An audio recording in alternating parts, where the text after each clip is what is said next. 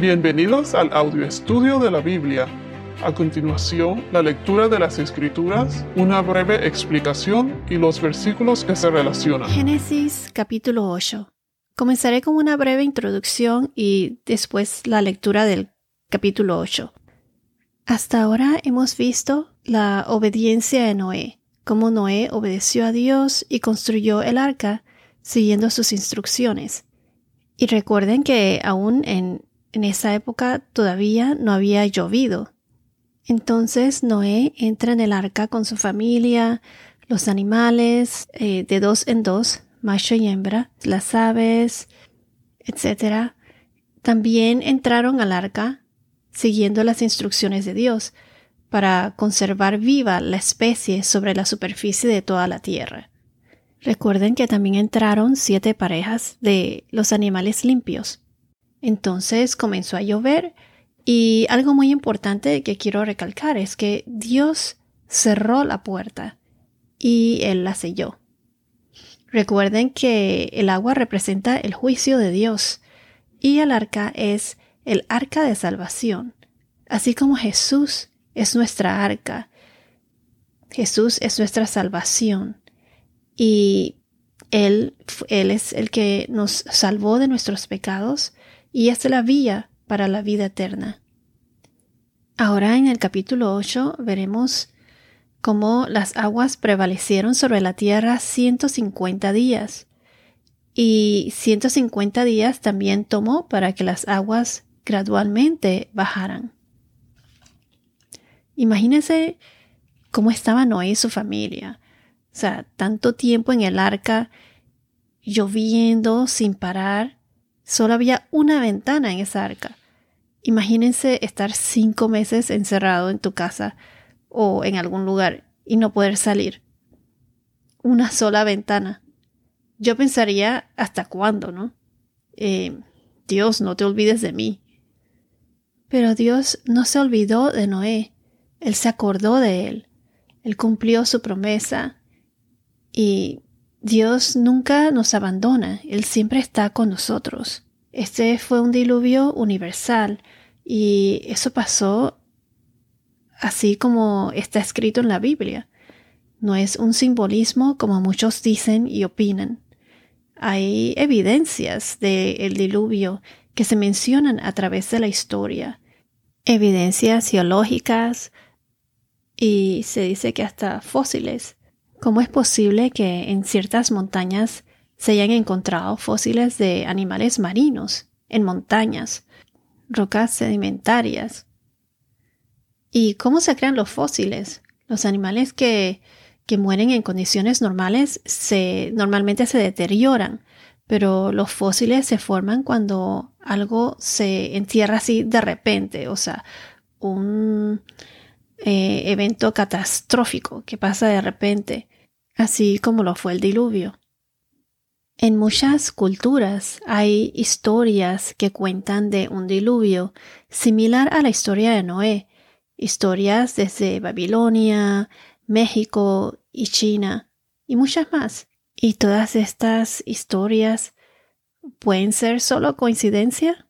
Hay muchos libros que cubren la historia de Noé, el diluvio y posibles pruebas de, de su existencia. En fin, como lo he dicho antes, mucha gente piensa que el diluvio en realidad no sucedió, que es un simbolismo, pero como se dice, digo, en mi opinión, el hecho de que algo nunca haya sucedido no significa que no sea cierto. Opino que primero hay que tener fe en Dios y confiar en que la Biblia es su palabra la Biblia fue escrita por el hombre, pero inspirada por el Espíritu Santo. Su palabra produce buenos frutos en la vida de las personas. Es un documento histórico que ha sido autenticado al registrar con precisión el pasado, interpretar el presente y predecir con precisión el futuro. Hay pruebas arqueológicas, es, es consistente. La Biblia es consistente y hasta hay testigos, hay muchos testigos. especialmente de la resurrección de Jesús. Lo que quería enfatizar es que cuando una persona piensa de que, de que eso nunca sucedió, no significa que no sea cierto. Pero bueno, regresando al tema, una cosa curiosa cuando mencioné lo de los 150 días, se puede notar aquí la simetría del tiempo, o sea, la cantidad de días en el retroceso de las aguas es exactamente la misma que se necesitó para cubrir la tierra. Y así, poco a poco, veremos qué fascinante es todo lo que encontraremos aquí en este capítulo de Génesis. Génesis capítulo 8 Entonces Dios se acordó de Noé y de todas las bestias y de todo el ganado que estaban con él en el arca. Y Dios hizo pasar un viento sobre la tierra y decrecieron las aguas. Las fuentes del abismo y las compuertas del cielo se cerraron y se detuvo la lluvia del cielo.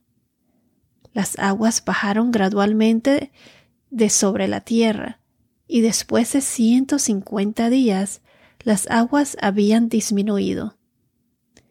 Y en el día diecisiete del mes séptimo, el arca descansó sobre los montes de Ararat.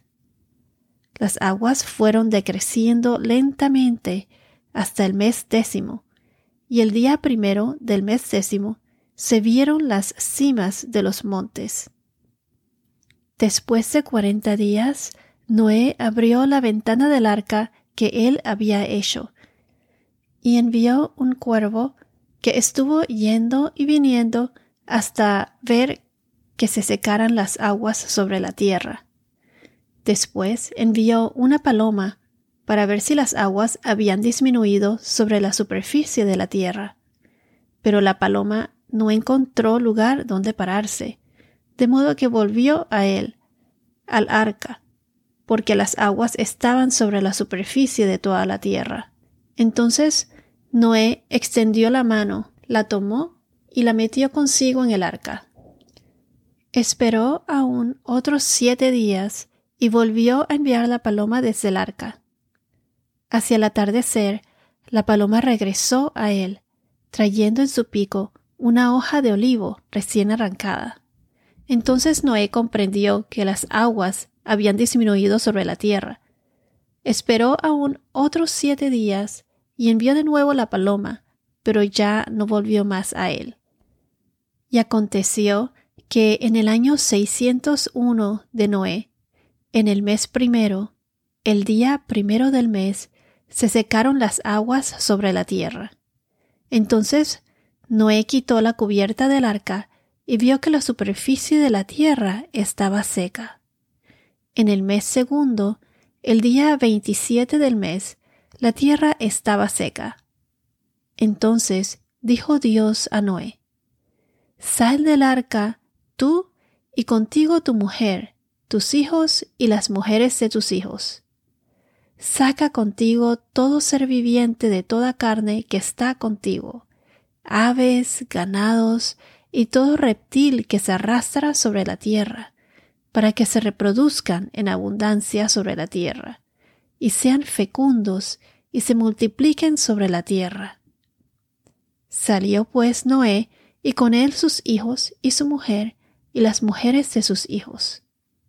También salieron del arca todas las bestias, todos los reptiles, todas las aves, y todo lo que se mueve sobre la tierra, cada uno según su especie.